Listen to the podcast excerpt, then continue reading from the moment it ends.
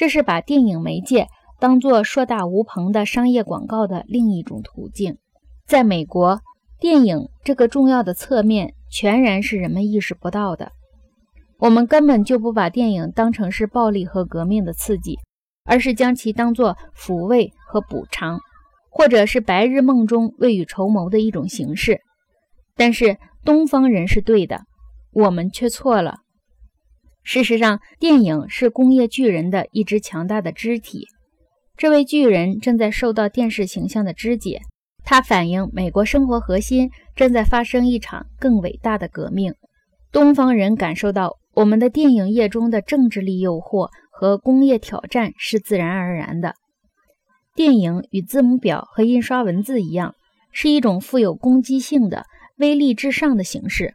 它由于爆炸而侵入其他文化之中，它的爆炸力在默片中比在有声片中要大得多。因为有声片的电磁波声道已经预示着机械爆炸将被电力内爆所取代。默片在跨越语言障碍中能立即被其他民族接受，而有声片却不是这样。广播与电影合作给我们提供了有声片，使我们在经过爆炸和膨胀的机械时代以后，进一步踏上了内爆和重新整合的逆转过程。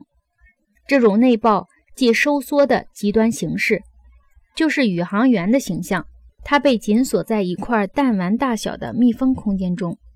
它非但没有拓展我们的世界，反而宣布我们的世界缩到了一个村落的规模。火箭和太空舱正在结束轮子和机器的法则，正如无线，正如无线电报、电话、电台和电视结束了轮子和机器的法则一样。